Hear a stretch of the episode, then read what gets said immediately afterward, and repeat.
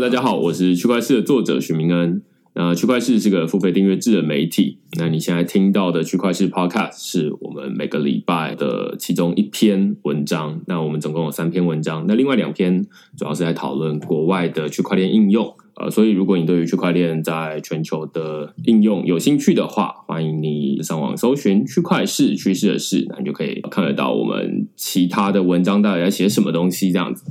好，那我们今天其实是邀请到台湾做钱包的新创叫 Dead Podcast 的创办人 Anderson 啊，跟我们聊聊天。嗨，大家好，我是 Anderson，Dead Podcast 的创办人，然后很高兴来到区块市。对，然后呃，我是 我其实是在另外一个 Podcast，就是宝博朋友说，对。对，我之前有去过宝博的那个录音节目，就听到 Anderson 的专访，我会觉得哦，还蛮有趣的。然后 因为宝博就还蛮喜欢很轻松的东西，所以有趣，当然推荐大家去订阅这样子。那另外一部分就是我自己是蛮好奇，就是说，哎，那 Anderson 从什么样的情况开始接触区块链，然后接下来为什么要做钱包？好，那我大概是在五六年前的时候进到台大自工研究所，那那个时候呢。他之前是在教他职工，所以都做职工，然后进到他职工所，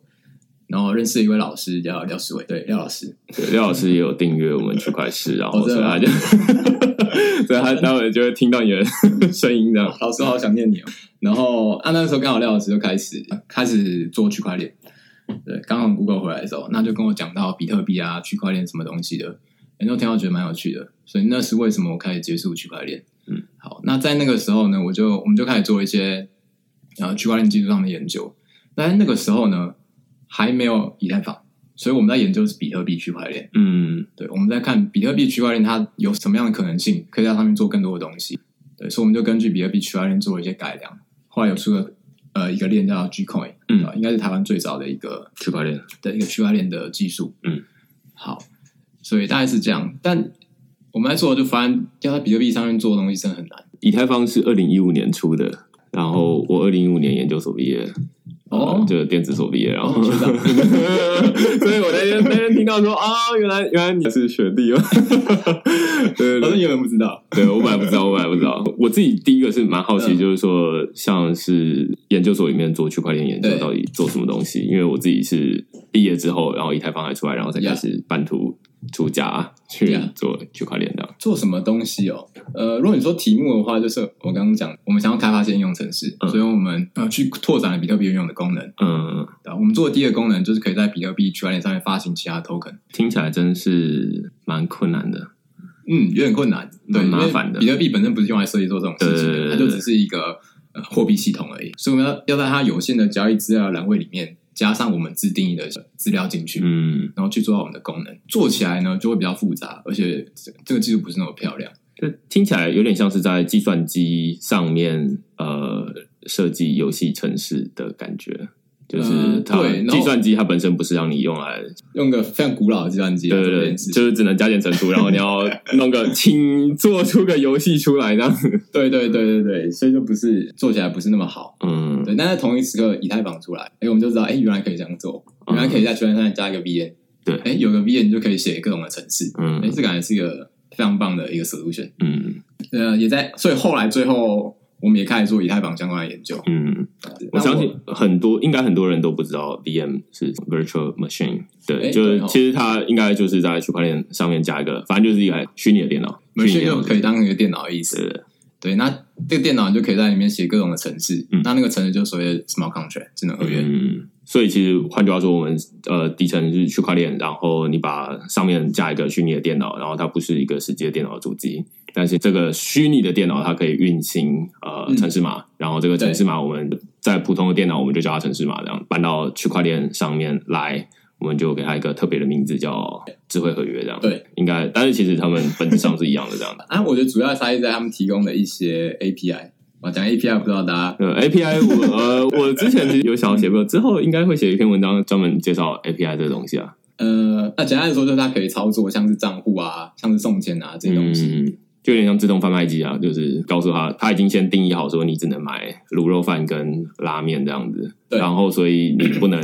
叫他做其他事情，然后所以就是他有开放的卤肉饭 API 跟拉面的 API，你就只能从里面点，然后你不能把店员叫出来说：“哎，我要加油，然后加盐这样子。”对，有点像这样。对，但智能合约它的 API 可能比较 generic 一点。对，就它不只有卤肉饭、拉面可以买，你只要是一个账号，你都可以把钱送过去的。所以这个东西就是跟一般城市不一样的，一般城市里面有那些钱给你玩。所以这其实是延续前面比特币区块链，它本身就是一个。转账系统做了一个钱出来这样子，对，它只是一个转账系统，它功能有限，嗯所以后来有人做了 Ethereum，嗯，对，他在这个系统上面加一个 b 所以你可以写一个程式去控制说，哎，你要转给谁，你要怎么转。你现在还有在研究比特币吗？就是毕业之后就开始在研究以太坊吗？对对，比特币好久没碰了。我之前写过一篇文章，然后在讨论就是比特币跟以太坊，就是用世纪帝国。你有打过世纪帝国吗？哦，我看到那篇文章，对对对，那比喻非常好。反正就是大家都在转账，然后其实比特币它是个纯粹的转账系统。但是就我自己所知啊，因为我其实也是二零一七年之后才比较积极的研究区块链这样，然后就觉得至少从二零一七年到二零二零年，好像功能是一样的啦。好像是哦，对我我是觉得功能是没有什么明确的，就是从一般的使用者的角度来看，是啊，就是说啊，那就是转账啊，要不然还能干嘛？实际上，它可能是从二零零九年到现在，基本上都差不多这样子。应该更早以前到这样差不多，但最近几年我没再追了。那我们那个时候我们在炒的是比特币的扩容。哦，对对对对，现在根本没有人在在意这件事情。再扩容就是转账速度快一点，你还是多个几 MB，哇，那个时候是很大的事情，全世界的人都在炒，就是分叉这样子。对对对对，然后后来跑出了什么比特现金之类的。其实以太坊现在可能大家都当然听过比特币的人还是占绝大多数，但是实际上真的有在。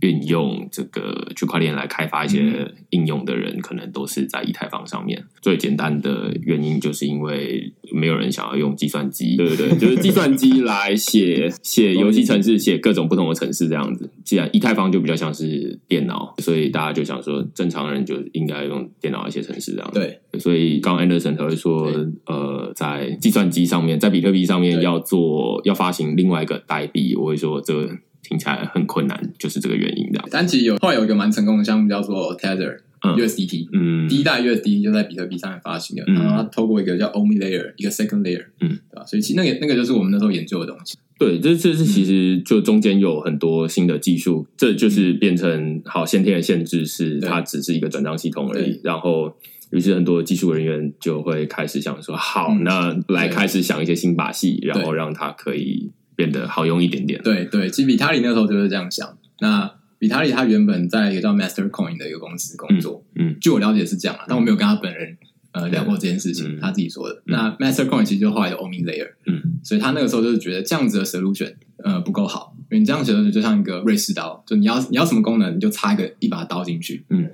他觉得这样不够好，所以他觉得他应该有个 generic 的方式，所以他就创了 Ethereum 还有 EVM。嗯，这个方式，对他后来好像我听过，就是他说以太坊他想要做一个没有为特定行业来克制化的的一个区块链，这样。对，等于就是一般的电脑你要拿来写游戏程式，还是你要拿来写的转账系统，随便你这样，对，但是他就提供一个基础建设。嗯，那个时候其实就有加入一个创业公司，就研究所的时候，嗯，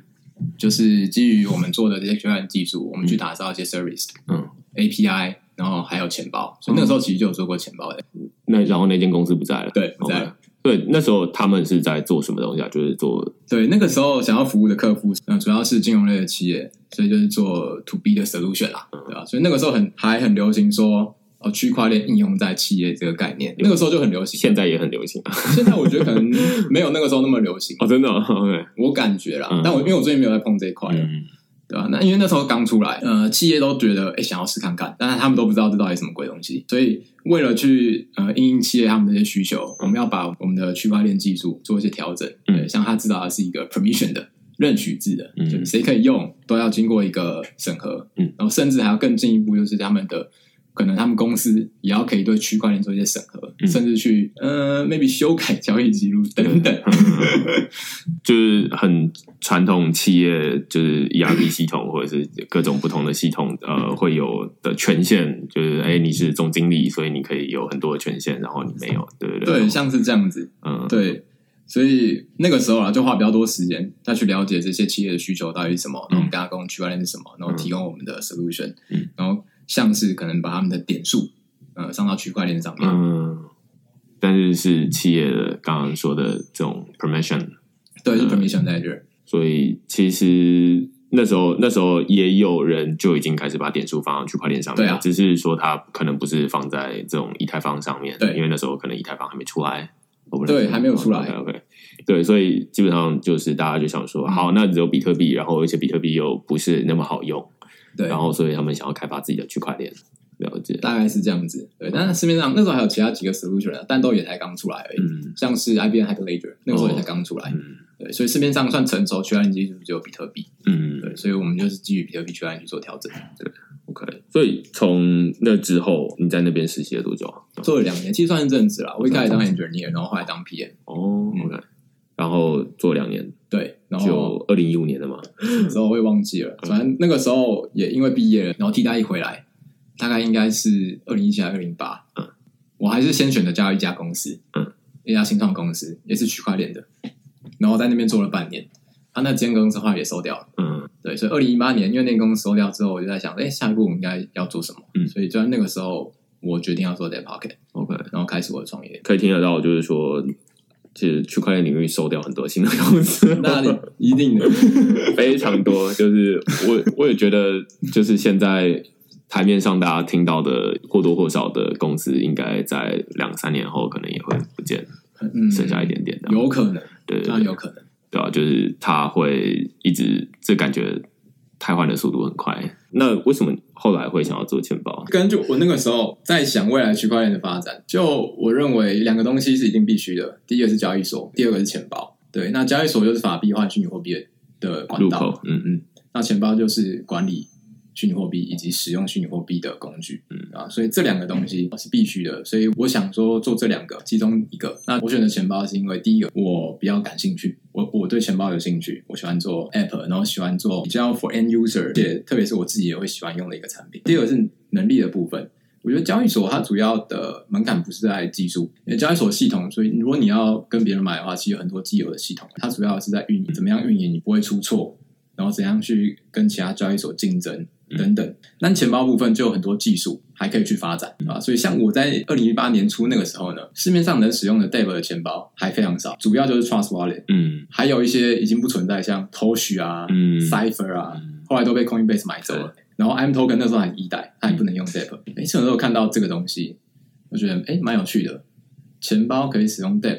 这感觉感觉很好哎。而且那个时候我相信 Dev 一定会起来。OK，我一开始在如果是二零一八年的话，我其实那时候可能对 Dap 都不太了解就是只有知道说，我相信绝大多数人都是这样，就是你跟我你跟我解释清楚比特币的对在干嘛就好了这样子，然后其他的应用 有点太困难了。对我其实为了这一这一次的专访，然后事先在一个我自己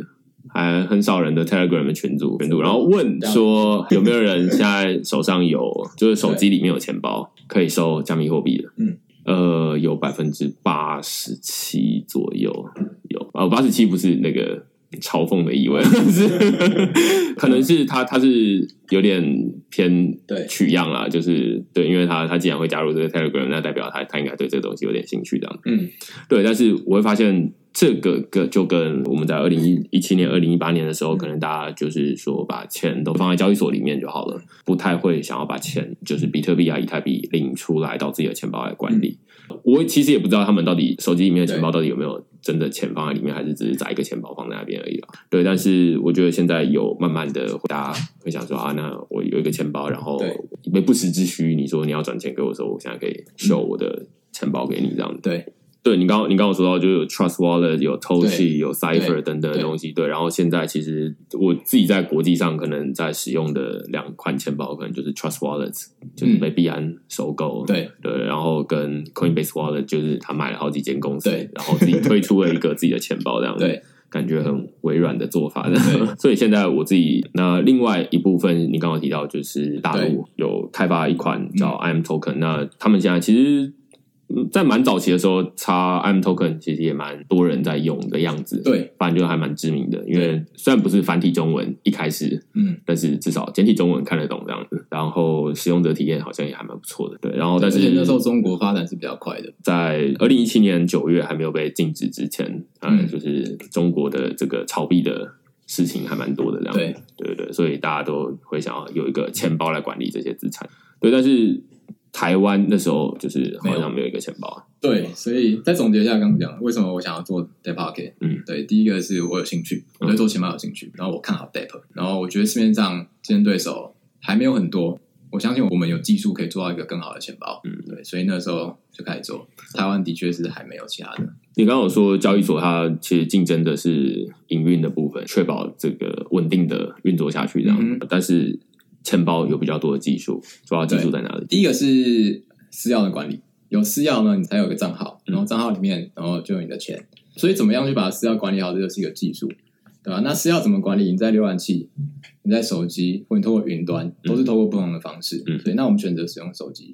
对，所以我们在这边花了蛮多时间去研究怎么样把私钥安全在手机里面保管好。那第二件事就是跟 DEP 互动的这件事情，或者说跟智能合约互动的这件事情。你的手机里面的这个私聊这个账号，怎么样去和一个 DEP 进行互动？对，这是另外一个技术。所以在那个时候，我们有想要两种方式。第一种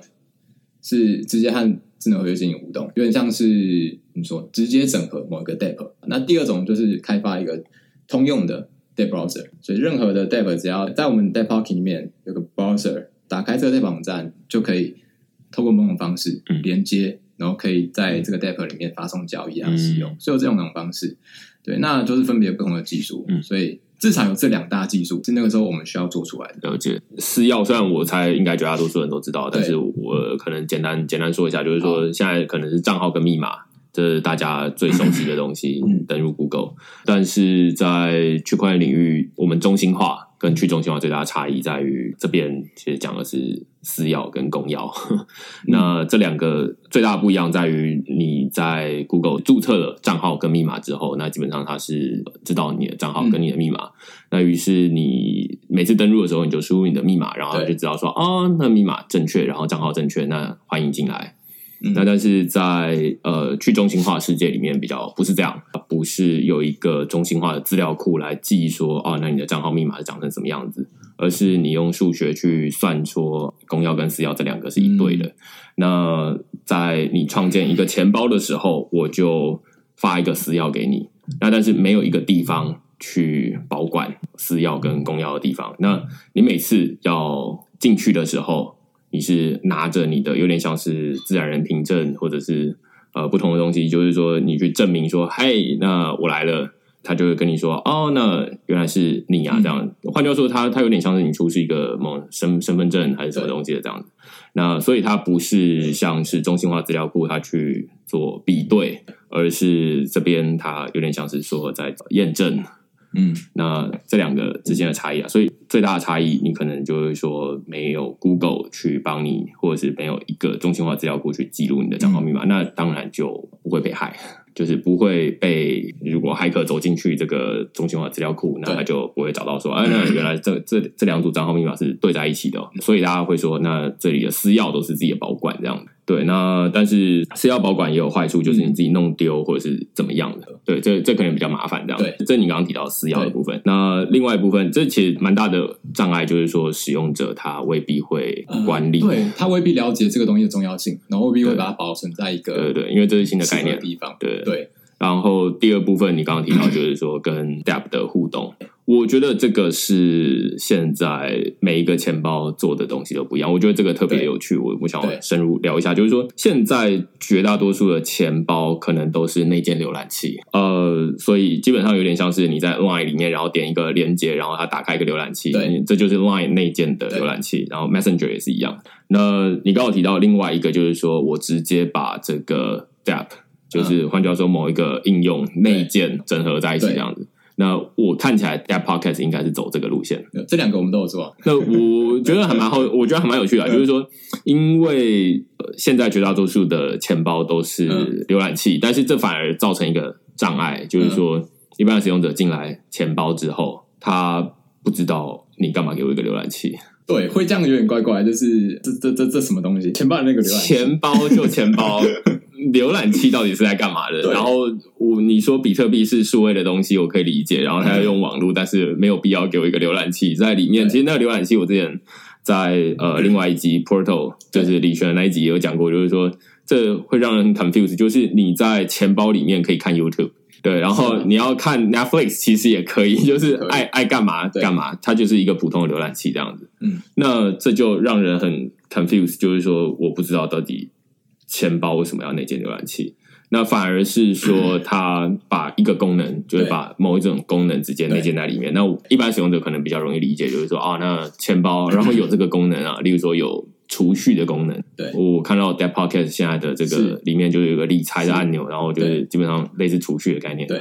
这种类型的合作我们做过很多，只是现在没有。之前有一个跟 PPS 合作，PPS 是一个呃像区块链版的 Twitter。然后是一个美国的公司，它就是可以把你放你的 feed 啊，然后就是把它变成一个 IPFS，然后上到区块链。然后我们就觉得这东西很有趣，然后我们想要做个 feed 在我们的 d e p o c k e t 里面，哎，所以啊，我们就想，哎，那干脆直接整合它，所以我们就多一个 tab，然后那个 tab 打开，然后就会打开这个网页，它看起来就有点像像是原生的东西，使用起来我觉得还蛮酷的。对，但是大家会有个疑惑嘛，就是说为什么我进来一个钱包，然后用 Twitter 这样子。会不会怪怪的？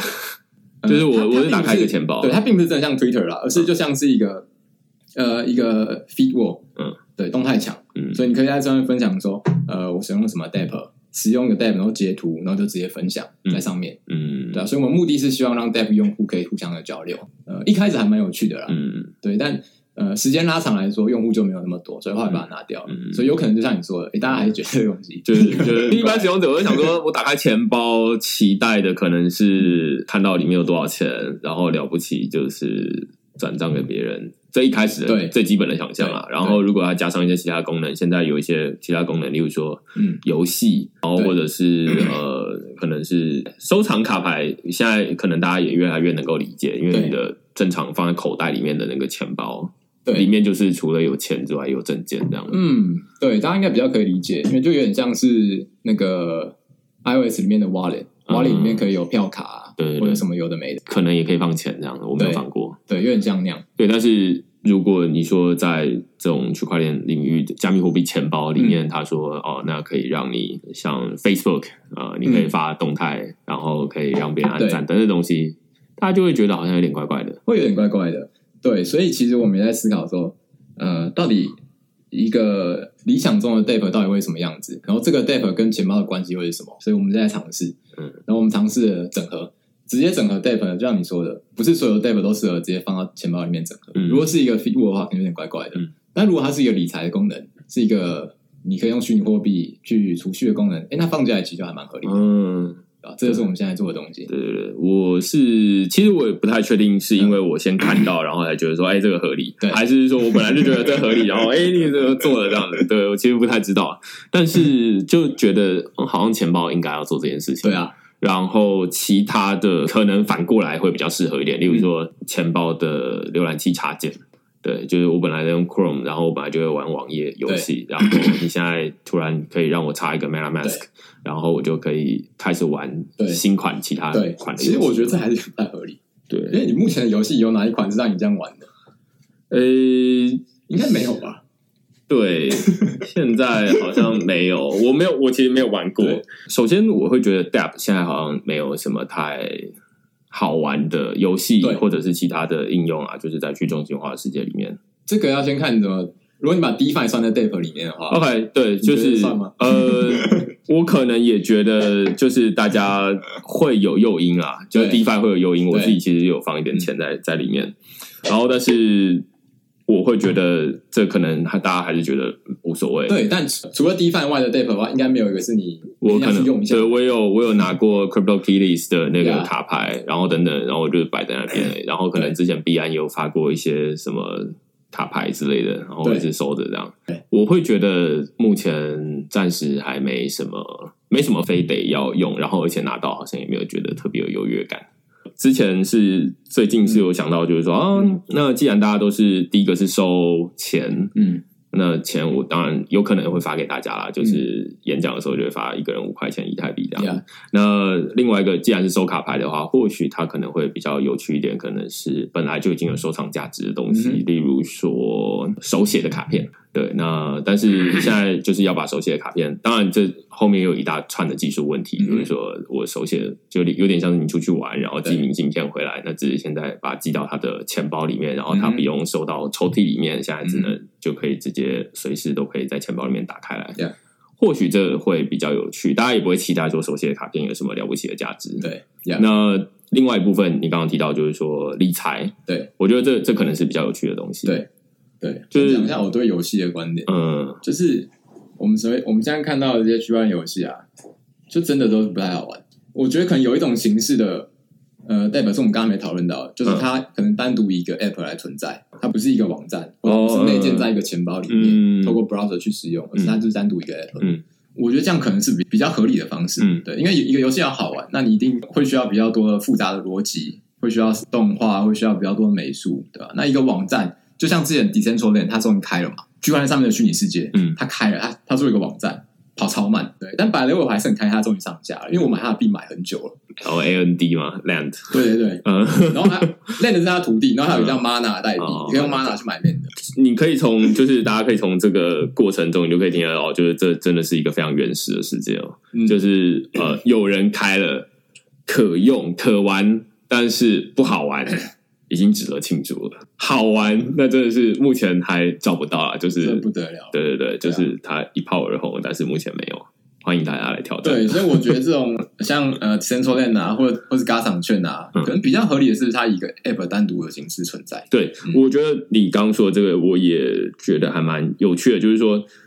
如果它是一个单独的 App 存在，那它就基本上大家不会觉得说啊，这是什么跟区块链有关啊，然后听不懂，而是这就是一款游戏，对然后他用游戏本身来吸引大家，而不是用区块链来吸引大家说，哎，你看这个钱，这个什么道具可以卖哦，这样子，然后或者是你打到可以赚钱哦，这样大家就会觉得那好像小钱，或者是我也没有真的很想买道具，嗯是啊是啊，如果这游戏本身没什么人在玩的话，它里面东西一定不可能多值钱。所以可能是回到游戏本身，如果你很厉害的话，你就把钱包内建在整个流程里面。对啊，然后让里面的虚把或点数哎上区块链，让大家可以自由的交易。嗯嗯，对，我觉得这这可能是目前，如果你要把游戏内建在钱包里面，听起来有点怪怪的。但是如果你独立出来的话，或许好一点。但是如果你是打开钱包的话，那大家就会想说，那钱包里面应该要做什么？可能就是理财。那我们对啊就提到了 DeFi 的东西，这，样是啊，现在我自己看我自己的钱包里面只有 Debt Pocket 是把就是采这种方式，就是直接把 DeFi 呃对。深度的整合在钱包里面。我们做还蛮新的。OK，对我我觉得还蛮蛮好的啦，因为你刚刚有提到就是两块嘛，一块是使用者管理私钥，然后另外是跟智慧合约的互动。那目前你要大家去找到一个网站，我好像之前有写过一篇文章在讨论这件事情，就是说嗯。可能在二零或者是一九九几年代的时候，我才刚在学国小在学电脑，嗯。大家第一个打开浏览器其实不知道去哪里，嗯，所以大家就会看哦，IE 推荐你去 MSN 哦，然后去雅虎奇摩、哦、这样子。现在其实对啊，钱包里面的浏览器也是，就有点像像那时候入口网站，对对对。后来就入口网站，后来所以奇摩就一二三，对积 积很多，然后番薯藤啊，对不对？所以现在我觉得区块链好像也是这样，就是说没有几个网站可以用，呃，嗯没有没有特别几个说我很有印象的东西，说现在打开大家打开浏览器就会想说啊，那去 Facebook 逛一逛，然后去嗯 Google 找一点东西这样。嗯那在区块链大家打开来就是呃不知道，嗯，对，不太知道，所以这还是蛮仰赖钱包的。对，是有一些网站，像是呃 Debt Debt.com，然后 State of DM 之类的，但是嗯，好像还不是大家主要会去的地方。对，所以反过来就是说，如果那时候浏览器直接内建，就是告诉你说，你打开来，然后直接把雅虎的，比如说新闻的功能，对呃，或者是运动的功能放在呃你的浏览器里面，反而这时候限制是一件好事，就是嗯增加使用体验的一种方式。对，那当大家越来越熟悉之后，就想说，啊，为什么我每次都打开，都只有叫我去看雅虎的新闻？对，那你是不是跟雅虎很有那个什么关系之类的对？想要多一点选择的时候，再慢慢开出来。好像好像现在发展是这样子。但我觉得现在已经可以开始往下一步了，就是我们一开始直接把功能做进来。所以钱包，呃，我觉得 eventually 它它重点就不是只是一个钱包。今天你下载一个钱包，哦，你下载一个支付，像接口支付，你不是因为想要拥有一个支付，而是因为你需要付钱。对，某个店家他接受电接口支付，再来使用。对所以钱包应该也是这样子。嗯，对，今天下来钱包它必须要某些功能，可能是我们自己提供的，或者是我们找其他人合作。你今天载了下来，你就是可以用这些东西，可能储蓄，可能汇款什么的。前面最近也有写，好像一部分是那个 Dharma，然后就是在写。就是那个接口支付可以做余额宝在做的事情，因对为他们一直都想要做那个叫什么，我忘记什么宝了，哦，我知道，就张钧甯拿着，想要学支付宝的余额宝这样子。对。对，那基本上就是想要让大家的钱包里面的钱是可以生利息的。对。对，但是现在其实因为法规或者是很多不同的原因，他就对。说啊，那你现在不行，所以你的例如说悠游卡卡片里面的对余额是不能没有什么年息三 percent 的。但是其实，在区块链的钱包里面是可以做得到是可以的，所以这是一个机会。所以 Dharma 我也觉得非常有趣，我有看到你文章有趣。那简单来说，我相信 Dharma 就是未来的钱包一个很合理应该有的方向。对啊，因为它现在就是我觉得它多余的功能也拿掉了。它一开始是最简单的，他就说哦，那我们现在有两种储蓄的币，一种是 USDC 呃稳定币，然后另外一种是 DAI 对也是稳定币。呃，它就会跳出来说，那 USDC 现在的利率是四 percent，对然后 DAI 的利率是八 percent，对然后问你要存哪一个。我就每次都想说，所以到底是谁会跑去存四 percent 的？对。对，然后后来他们他们可能也想通这件事情了，对。然后就是想说啊，那 USDC 拿掉好了，这样子。可能因为 Dharma 也跟 Coinbase 很，就 USDC 是 Coinbase，Coinbase 里面人出来做，对对对对，所以他们可能感觉要支持一下，但是后来会觉得这逻辑怪怪怪的。对然后现在就等于就是说，反正我们只收贷这样一种利率，把整个使用者体验，我觉得最近把它做的蛮好。，对，最近做蛮好的，甚至他也不讲说收贷了，就是说你用加密货币付款，对对或者 Apple Pay，或者就 Apple Pay，进来对对对，然后你就会升级。然后你领出去，就是你也不用换到交易所，然后我再换成现金，而是直接串你的银行账户。你领出去，那就是直接换成现金了。中间的这些脏活、苦活、累活，我都帮你做，完所以了。其实背后有很多脏活，他要把可能会把你的钱换成贷，然后再放贷，嗯然后你要提领的时候再把它拿出来，然后再转给你。我觉得这种做法，我就觉得哦，可以接受。我也觉得蛮爽的。但是我就在想说，啊那台湾到底能怎么做？然后我有注意到 Debt Pocket 是里面有理财的功能，但是前提是说，首先你还是不能直接传你的银行账户进去对，这是很烦的事情。当然可以那样搞，像在美国，对美国其实呃比较明确的规范，所以你可以就去申请，然后你就可以做这件事情嗯。但台湾就是没有，我不知道为什么，就是卡在哪里，你知道吗？所以卡在哪里哦？我的想法是，可能是，例如说，你可能是不能直接串银行账户，中间可能首先，如果你要做这件事情，因为你现在看起来是理财的功能是只做了中间的这一部分而已，就是首先你要先拿贷过来，对我才能够帮你处理接下来，过来，我才可以帮你处理接下来的事情，你要有利息等等。嗯。但是要怎么换成 stable coin 过来，对。这是对。蛮困难的。对，就我目前了解的，第一个困难点就是在找一家银行合作，很难找到一家银行跟愿意跟你合作。OK，对啊，那因为 bank account 过来，我们一定要有一个银行来收款，然后收款之后，我们再把它换成虚拟货币，对所以中间有一个我们有一个银行要可以配合我们做这件事情。嗯。那台湾要找到这个银行就很蛮困难的。现在看起来交易所都有某种程度有一些交易所都有跟银行串在一起嘛。我目前看起来啦是市场上有两个方向，两两组人马对从两个不同方向往同一个目标前进。一组是交易所，他们找了银行，然后呃，使用者可以从银行把钱入金到交易所，入金到交易所之后，他们就不管了。那所以最近其实币托有推什么呃七天的什么利息啊，换句话说，他们其实已经处理完现金到加密货币的这一串了。那这本来就是交易所在做的事情。那但是另外一边就是钱包在做的事情，就是说啊，那后面这些东西是钱包很很快可以帮你把加密货币放贷出去，然后让你赚利息回来。对但是你要换成现金，嘿，这个我们没有做这样。那我就想说，这两个某种程度可能是串在一起，但是我不知道两对，其实就是对啊，所以我们也并没有说，哎、我们今天我们一定要我们要自己来解决这个问题，我们并没有这样想，所以我们其实就在跟一些交易所去合作，然后去打通这些事情，入境跟出境。所以理论上最好的情况，因为现在大家会觉得说区块链或者是 DeFi 等等东西，好像越来越，因为我们这我们的 Podcast 可能也讲过几集，之前有讲过嗯。成品来讲过 DeFi，、然后等等，那大家都可能有一点想法，但是嗯。最理想大家现在看到的情况其实是嗯。比较残缺不全的情况。嗯。最理想的情况应该就是像刚刚说的，你从银行账户，你说哎那边有七 percent 的利率，对。一百块存完一年之后，你会变成一百零七块，你就